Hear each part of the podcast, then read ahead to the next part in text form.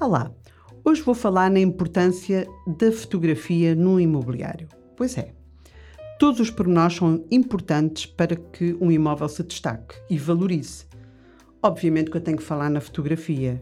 Um dos primeiros acessórios que deverá pensar quando o tema é a fotografia de imobiliário é possuir uma objetiva grande, angular ou então apostar num fotógrafo profissional. O que é que acontece? Por que é que eu estou a destacar a fotografia? Eu já vi fotografias assustadoras. E claro que desde que eu estou uh, no mercado imobiliário tenho outra sensibilidade, é verdade.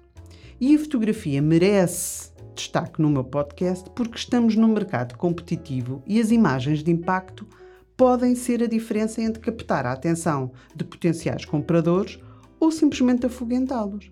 Eu já vi fotografias assustadoras. Eu jamais iria autorizar, eu enquanto proprietária, eu iria uh, autorizar que publicassem fotografias daquele género.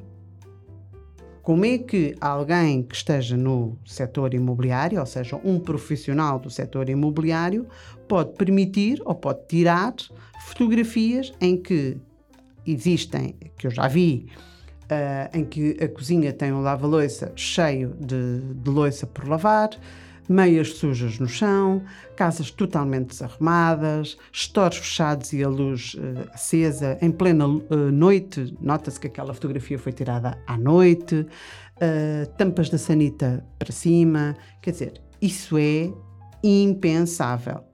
Portanto, e desde que eu estou no setor imobiliário, vejo que uma planta pode fazer a diferença. Dá ali outro look, dá outro ar na, na fotografia. Certo? Portanto, há pormenores que não podem ser descuidados.